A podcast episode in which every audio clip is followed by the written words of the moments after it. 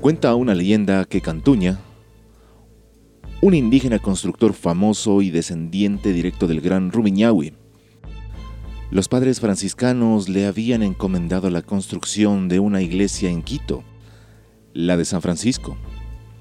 Este aceptó y puso como plazo seis meses. A cambio, él recibiría una gran cantidad de dinero. Aunque parecía una hazaña imposible de lograr terminarla en seis meses, Cantuña puso su mayor esfuerzo y empeño en terminarla. Reunió un equipo de indígenas y se propuso terminarla. Sin embargo, la edificación no avanzaba como él esperaba. En esos momentos de angustia se le presentó Lucifer y le dijo,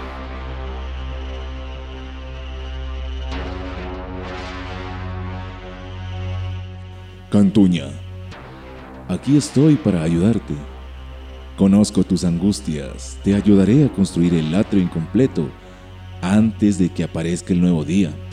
A cambio, tú me pagarás con tu alma.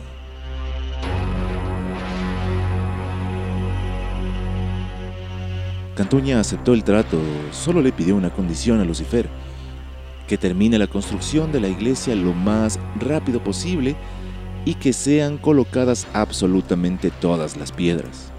Sin embargo, este se vio desesperado porque los diablillos avanzaban muy rápido, tal como lo ofrecería Lucifer.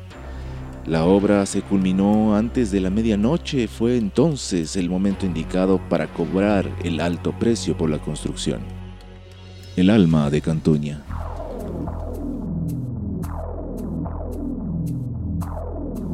El diablo, al momento de ir ante Cantuña a llevarse su alma, este lo detuvo con una tímida voz. Un momento, dijo Cantuña. El trato ha sido incumplido. Me ofreciste colocar hasta la última piedra de la construcción y no fue así. Falta una piedra. El indígena había sacado una roca de la construcción y la escondió sigilosamente antes de que los demonios comenzaran su obra. Lucifer, asombrado, vio como un simple mortal lo había engañado. Así, Cantuña salvó su alma y el diablo, sintiéndose burlado, se refugió en los infiernos sin llevarse su pago.